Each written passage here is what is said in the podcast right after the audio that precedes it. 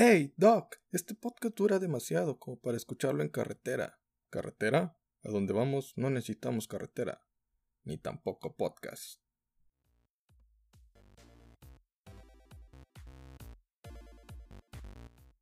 Hey, buen día, buena tarde, buena noche. Sea la hora que estés escuchando este podcast, te saluda tu amigo Jesús Adame, aquí en el Club de los Donadi. Hoy, viernes, te presentamos Freaks and Crips, número 23. Y pues bueno, hoy toca hablar de cómics nada más. Si lo que quieres es escuchar acerca de reseñas de películas, te recomiendo que a las 8 de la noche, por este mismo canal de, pues, de Spotify o en Facebook, lo veas la publicación. Ahí es donde estaremos hablando de reseñas de tanto de Ad Astra y de Rambo Last Blood, una reseña tanto con spoilers como sin spoilers. En fin, iniciemos porque en estos cómics hubo muchos, muchos muy buenos. No se crean, nada más fueron 1, 2, 3, 4, 5, 6, 7, 8. 8 que están muy buenos. E iniciemos con el primero que es Power of X. Este cómic es, pues bueno, sabemos que es acerca de los que son los mutantes. En el pasado de House of X nos dimos cuenta que el profesor X, Charles Xavier, pues tenía un plan junto con Magneto acerca de poder revivir a los X-Men. Revivieron a Cyclops, a Wolverine, a Jean Grey y a todos los demás. Los revivieron simplemente pues utilizando los cinco mutantes que pues bueno uno de ellos era Hope Summers y pues bueno les, les aplicaron, lo revivieron. Y después este Xavier les implantó todo lo que viene siendo pues los recuerdos. Y en este de Power, Powers of Ten, número 5, nos explican cómo es de que se desarrolló esa idea de que cerebro el que está utilizando este Xavier no solo sea pues para localizar mutantes, sino para muchas cosas más. Entonces, en el año cero, Charles va con Forge para pedirle ayuda para mejorar cerebro, para que no solo pueda localizar a mutantes en el planeta, sino que localice a todos los que existen ahí y también descarga la conciencia de todos ellos.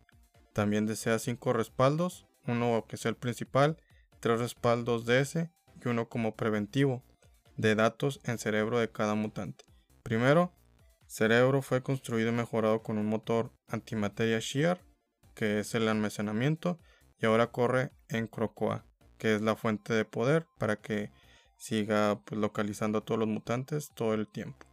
Cada semana hace una actualización de la mente de cada mutante, lleva el proceso este, este proceso le toma de 3 horas y cada año hace un backup completamente de toda la memoria, una actualización y este proceso le toma 3 días ininterrumpidos. No puede, este, tiene que estar totalmente concentrado en esto este Charles para poder llevarlo a cabo.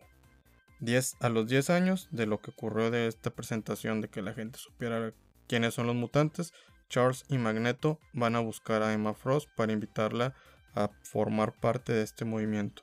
Le ofrecen dos puestos en el gobierno mutante, a ella y a Sebastian Shaw, el 50% de los beneficios de ventas de medicina mutante, a cambio de que ella este, mueva sus influencias en el Hellfire Club para que apoyen al gobierno independiente mutante y la venta de medicinas también de estos. Ella también sería la responsable de la distribución. Ella decide aceptar pero también pide un, asiento más en el gabinete mutante. El gabinete se espera que sea de 12 mutantes. Charles invita a todos los mutantes del mundo de Crocoa, incluso a Namor.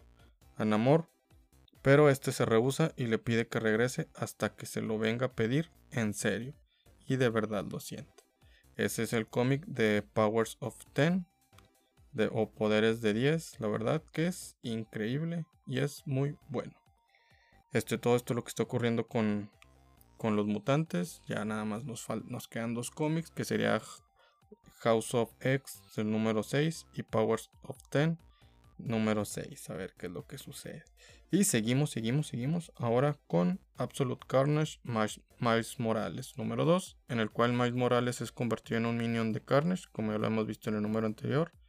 Y este Carnage le ordena ir a matar a Jonah J. Jameson lo ataca y en eso llega Silver Sable a apoyarlo. La sucumbe fácilmente el, minion que apoya a Miles Morales, Pero en eso empieza el conflicto mental que ocurre en la, valga la redundancia, en la mente de Miles Morales, que se niega a seguir las órdenes de Carnage y matar a alguien. En eso, ese conflicto mental termina y termina mordiendo a Jameson. Esta Silver Sable simplemente los mira. Hay que recordar que el Absolute Carnage número 3, Venom ve cómo se convierte pues, Miles en un minion de Carnage, salva a Scorpio y lo lleva a la guarida de The Maker, donde Spidey, la Mole, el Capitán América, Wolverine y su hijo están. Bruce Banner está arreglando la máquina de The Maker, todos se quitarán el códex del simbionte, Spidey será el último por ser el primer huésped en la Tierra, Carnage se infiltra en el laboratorio para poder robarle el códex a todos. Spidey, Eddie y Bruce y Bruce Banner son los únicos que no están en la máquina, entonces son los únicos que pueden defenderse, pueden defender a todos los demás contra Carnage y todos sus minions. El simbionte, pues todo el conflicto mental que tenía este Eddie Brock eh, de poder matar a Carnage y a este Norman Osborn, decide separarse de Eddie y meterse en Hulk para por fin tener a un Venom Hulk. Tun, tun, tun. Desastre total se viene. Eso es bueno, eso es bueno, sí que sí que sí. Después pasemos a The Amazing Spider-Man número 30, que es continuación de este evento de Absolute Carnage en el cual Peter recuerda todo lo sucedido desde que, gracias al Beyonder, encuentra el simbionte en esa pelea de Secret Wars o Battle World. Lo usa, lo lleva a la Tierra y muchos héroes, incluso hasta todo lo que los usaron, como el Capitán América, Black Cat, Wolverine, etc. Ahora Carnage y Null se han unido y están decididos en matar a todos los que, han a los que ahora tienen el Codex, que viene siendo toda aquella persona que utilizaba el simbionte. Después de que Carnage ataca a los héroes, en Absolute Carnage número 3, que les acabo de mencionar, Spidey se lleva a Normie y al hijo de Eddie Brock para protegerlos. Norman Osborn con el simbionte de Minion de Carnage lo sigue. Obviamente recordemos que este personaje se cree que es Carnage. Pelea Spidey y Norman Osborn. Peter solo piensa en todo lo que ha perdido, como Queen Stacy, Flash Gordon, Flash Gordon, Franz Thompson y Harry Osborn. No se enfoca en la pelea, y le ponen una madrina como si no supieran. Kindred, antes de esos sucesos, va a hablarle a Norman Osborn cuando este está pues, todavía en el asilo y le llena de pesadillas y le dice que jamás será capaz de matar a Spider-Man. Pero de consolación le dice que desde hace tiempo ya le ganó la batalla a Spider-Man. ¿Por qué? Por toda la gente que le ha matado a Peter Parker. O sea, como Gwen Stacy, Flash Thompson inclusive a su hijo. Qué triste, qué triste, pero peleas chidas sí que sí. De aquí pasamos ya al último cómic que me llamó la atención de Marvel, que es Capitán América. La verdad está interesante, sobre todo lo que todo lo que ocurre después de Secret Empire, que es cuando el Capitán América se convierte en este Capitán este Hydra y ya ahorita todo el mundo nadie está confiando, todos desconfían del Capitán América. Entonces el Capitán América se une con las hijas de la libertad y pues bueno, ahorita están infiltradas en una ocasión de los Watchdog, que ellos están intentando pues este hacerse bueno, son enemigos desde la, desde la Segunda Guerra Mundial del Capitán América, pero no saben qué tan fuertes estén ahorita, entonces por eso Capitán América y las hijas de la, de la libertad están buscando qué es lo que traman y quiénes son y en eso que se infiltran en esa locación tienen atrapados a varios civiles y los están transportando por un portal. Sin, este que es la hija de este Red Skull, este vence fácilmente a las hijas de la libertad. El Capitán América cuando va a intentar pelear con ella, simplemente ella decide huir en el portal. Peggy Carter descubre que son una inteligencia internacional que trabaja desde Madripur, que es la que digamos que es el lugar central de todas las inteligencias y de villanos en este país, bueno, este pequeño país. De los Watchdog, pues bueno, son parte Sin, Crossbones, King, Kingpin, Selene, Selene Gallo, Von Stroker y muchos más. Es una inteligencia bastante grande, más de lo que esperaba pues toda esta la gente 13, que es Sharon Carter. Es correcto, Peggy Carter regresó, nadie sabe cómo, pero está más joven que inclusive que su sobrina. Sus sobrinas la envejecieron y Peggy Carter es joven. ¿Por qué? Nadie sabe. Pero algún día lo sabremos. De ahí pasamos a Action Comics. Ahora sí, ya de ese cómics pasamos a Action Comics. La verdad no están tan chidos, pero pues bueno, yo quiero hablarles de esto. Y en fin, Naomi busca a Superman. Por primera vez, pues utiliza sus poderes y los está experimentando. Y lo usa para poder volar, pero no sabe aterrizar. Por lo que llega Superman a rescatarla. Busca a ella a Superman para advertirle de un enemigo llamado Zumbado. De ella, que pues bueno, viene a la Tierra a destruir Lat completamente. En su planeta todos tienen poderes, pero eran malos. Este enemigo destruyó a su planeta completamente y ahora quiere hacer lo mismo con esta Tierra. La lleva al Salón de la Justicia Superman para poderla analizar. Intentan descifrar de qué Tierra ella viene, pero ella todavía no conoce lo que viene siendo el multiverso. Batman llega también a apoyar. Superman se va porque Leviathan ha aparecido de nuevo. Red Cloud ataca a Thor o Rose y Superman pues bueno decide atacar a Red Cloud. Le pone una madriza. Bueno, más bien le ponen una madriza a Superman bien fácil. Gracias a todo el upgrade que le dio este Lex Luthor a Red Cloud, pues bueno, Superman ahorita le están madriando. La verdad apenas se puso interesante después de todas las tonterías que nos está poniendo este Brian Malcolm Bendis, pero pues al menos ya se está poniendo bueno. Ojalá algún día también lo corran como a Tom King, pero pues bueno, algún día se vale soñar. De aquí pasamos a Batman The Course, the Course of the Night o The What Night o La Maldición del Caballero Blanco número 3. Bruce Wayne revela su identidad de Batman a todo el departamento de Gotham. Apenas pudo salir de su mansión que explotó gracias al ataque de Azrael. Bruce le explica al departamento que ese sujeto que lo atacó, que por el momento ellos no saben cómo se llama, debió ser enviado por el grupo de los Elite para poder impulsar la iniciativa Napier. La persona que lo atacó tiene una relación con Bakar, un, sujeto que ayudó a Edmund Wayne a sacar los villanos de la ciudad y después le prometió que media ciudad sería para él, pero no cumplió su palabra y lo mató. Batman le pide ayuda a Harley, que está embarazada del Joker. Y Harley Batman, pues bueno, le están pidiendo respuestas al Joker, pero este se rehúsa porque todavía no es tiempo de contar la verdad y la dirá para toda la ciudad, no solo para ellos. El comisionado Gordon se topa con Israel, este lo mata, atravesándole la espada en el pecho. Escena triste, escena triste, aquí todos mueren. Murió, murió Alfred, ahora muere el comisionado Gordon. Y pues parece que por el sneak peek que nos enseñaron ahí, esta Bárbara Gordon, o sea, Batichica, se va a volver loca y va a querer ir a buscar venganza. Pero vamos a ver. En fin, Harley y Batman investigan en Arkham, pues bueno, todo lo que sucedió en el pasado, el mensaje que dejó Bakar, pero en eso le dan sus contracciones y parece que va a dar a luz. ¿La dará? Quién sabe, a lo mejor Batman le podrá sacar el hijo. Ese güey es un experto en todo, a lo mejor y puede, quién sabe. Así que pasemos a otro cómic que este me gustó bastante que se llama Batman Superman.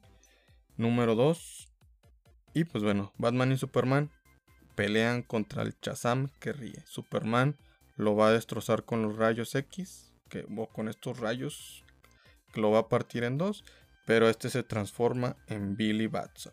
Esta escena me recordó bastante a la de Injustice, donde este Superman mata súper fácil a este Shazam, simplemente con sus rayos le quema los ojos y ya. Y le tapa la boca para que no haya Shazam y ya. Pero aquí simplemente este Shazam que ríe decide decir Shazam y se convierte en Billy. Y en eso pues Superman lo ve, ve al niño y cambia de opinión. Shazam se aprovecha de ese momento y lo ataca. Batman llega también a atacarlo. Pero pues bueno, tristemente pues es, es pieza demasiado fácil para Shazam. Batman, así que lo deja caer, lo golpea y todo. Y Superman decide salvar a Batman en lugar de poder vencer al Shazam que ríe. Superman se contuvo porque Billy Batson sigue ahí y pues lo estaba viendo como pequeño, no le piensa hacer daño. Batman se enoja porque lo principal es evitar que la infección se propague a otros héroes. Él dice, este, si las cosas están difíciles, tienes que tomar decisiones difíciles. Ni modo, esto es lo que sucede con los héroes. Superman tiene la idea de pasarse en encubierto para poder descubrir el plan de Batman que ríe. Batman lo ha mantenido atrapado en una, celda, debajo del Salón de la Justicia, por lo que Superman se disfraza del Superman que ríe o Superman que ya está infectado. El comisionado Gordon, que sabemos que está infectado, le pide a Billy Batson que permanezca como niño para poder pasar desapercibido hasta que se le pida pues, ayuda de nuevo.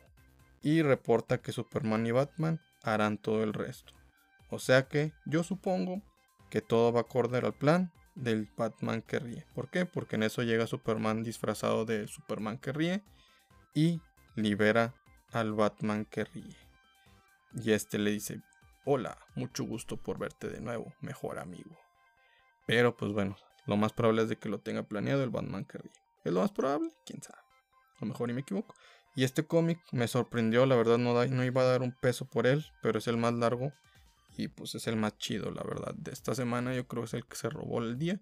Me interesó bastante sobre todos los aspectos psicológicos que va a manejar y les digo que es, se llama Harlin número 1. Es acerca de esta vida, todo este trastorno que tuvo esta Harley Quinn o la doctora Quinzel desde que era una simplemente pues psiquiatra hasta con, bueno, maestra en psiquiatría, etcétera, hasta convertirse en la Harley Quinn. Todo ese viaje que tuvo y cómo es que ocurrió esa transformación. La verdad es muy interesante este cómic, la verdad me gustó mucho y yo creo que vale mucho la pena que también lo leas. La doctora Quinzel tiene pesadillas en las cuales ve como un paciente, o sea el Joker, es atacado por muchos murciélagos y un hombre murciélago gigante que lo quiere matar. Ella lo protege porque cree que ella puede curar a ese paciente. En uno de esos sueños su paciente no tiene una sonrisa aterradora y ella finalmente le sonríe. Todo con una buena intención inicia. La doctora expone un caso de un sargento que abrió fuego en un hospital exponiendo que él cree que hizo lo correcto. Ella establece la, la hipótesis de que la zona de guerra es un deterioramiento permanente de la empatía y provoca comportamientos antisociales, como aquella balacera de, de, de ese sargento y su justificación. Esta hipótesis podría ayudar a tratar a los criminales de Gótica. En el simposium nadie le pone atención a su hipótesis de la doctora Quinzel. Se siente triste de ser una treintañera soltera, sin mascotas, con una amiga y lejos de su familia. Saliendo de un bar porque le deprimió no poder vender su hipótesis, se topa al Joker que le apunta con un arma. Ella ve su vida pasar, la indecisión de no saber qué estudiar, la presión de su madre porque consiguiera pareja, el odiar a la gente de su edad por su inmadurez y el buscar hombres más grandes que ella. Una vez la cacharon con un profesor teniendo relaciones y la tacharon de una facilona. Traumas de su vida que la llevaron al momento en la que se encuentra actualmente. El Joker la deja vivir porque ve en sus ojos, ve en sus ojos una promesa de que ella lo verá en sus sueños siempre. En eso llega Batman para detener al Joker y a sus secuaces. Batman lanza granadas de humo, toda la pelea se ve a manera de sombras. La gente en lugar de huir de esa pelea se empiezan a acercar para poder ver para poder verlos pelear. Ese fue el inicio de las pesadillas de la doctora Quinzel. Vio cómo Batman sometió al Joker de manera violenta. Decidió no contar cosa alguna de lo que le sucedía a ella en su mente. Lucius Fox era uno de los que presenciaron la exposición de la doctora Quinzel y le llamó la atención su investigación y por ello la Fundación Wayne quiere financiarla. Por primera vez le iba bien en la vida a esta doctora. Ella dará terapia en Arkham, en Arkham Asylum en el asilo de Arkham. En su primer día en el asilo, es entrevistada por el doctor Morgan, que le dice que no agite el ambiente de los pacientes y se le dará libertad en su investigación. Ella siempre necesitará las entrevistas, más bien, ella primero lo que va a necesitar son las entrevistas anteriores a los pacientes, luego ella hará otras para encontrar candidatos que le permitan y que sean ideales para poder mapear su cerebro y observar qué lugares reaccionan a la empatía. Empezó a entrevistar a los pacientes y no encontró respuesta satisfactoria, sino puras, puros enojos. El único que se quedaba, lo único que le quedaba de entrevistar era el Joker. Decidió ver todos los videos de entrevistas, entendió que en cada una estaba mintiendo. Cada vez que le preguntaban por su origen, adivinen qué pasaba. Es correcto, cada vez cambiaba su historia. Solo en uno mostró su verdadero rostro, que es el del caos, diciendo que toda la ciudad son monstruos encerrados en una jaula civilizada que tienen miedo de romper aquel candado que libere a todas las bestias. Un día, Harvey Dent, o sea, pues este es el gobernador, si todos lo recuerdan, es el dos caras. Cita a la doctora Quinzel para pedirle que deje su investigación porque es una amenaza para la ciudad, ya que todos esos delincuentes deberían estar en una cárcel de máxima seguridad en lugar de un asilo. Si su investigación sale adelante, los abogados cada vez pedirán que sus clientes, o sea los villanos, vayan al asilo en lugar de una cárcel, debido a que su cliente ha perdido la habilidad de empatizar y no está consciente de lo que hace. Ella no acepta y decide ir a entrevistar al Joker en persona. Esta le recuerda de aquella vez que le, es más bien el Joker aún recuerda a, a la doctora Quinzel de aquella vez que le perdonó la vida cuando le apuntó en la cara. Le pide que lo llame señor J o Mr. J, como todos lo conocemos. Ahí es donde inicia esa novela de amor. La verdad, muy interesante, se lo recomiendo que también la lean. Y pues bueno, estoy esperando a ver qué pasa y para poderlo comprar. En fin, para comprar pues estos tres cómics, no me acuerdo si son tres o dos, pero están muy buenos, son de DC Black Label y pues va a tener tono acá super hardcore. En fin, si lo que te interesa es escuchar reseñas de, pues ya sabes, de películas, te invito a que a las 8, por este, en este mismo El Club de los Donadi, lo cheques. pues bueno, simplemente somos gente que no sirve para nada y que está haciendo aquí podcast. Espero te haya gustado, que comentes qué cómic te encantaría que hiciéramos una review o que lo comentáramos más a fondo. Por ejemplo, también la semana pasada, como se me olvidó hacer esto, este estuvo el de History of Marvel Comics. Bueno, la historia del universo de Marvel. Y ahí nos mostraron quién es el mutante más poderoso de toda la historia. Que viene siendo este Franklin Richards. Franklin, Franklin Richards. Que ya lo suponíamos, ese güey es demasiado poderoso, la verdad. En fin, les pido que por favor nos sigan en nuestras redes sociales como Facebook, Twitter o Instagram en arroba Club Donadie.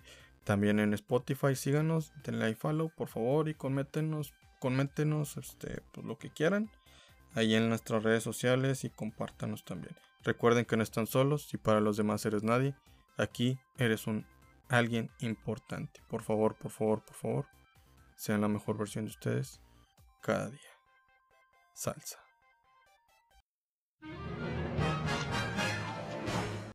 Tan tan. ¿Qué esperabas? Es gratis, no exijas tanto.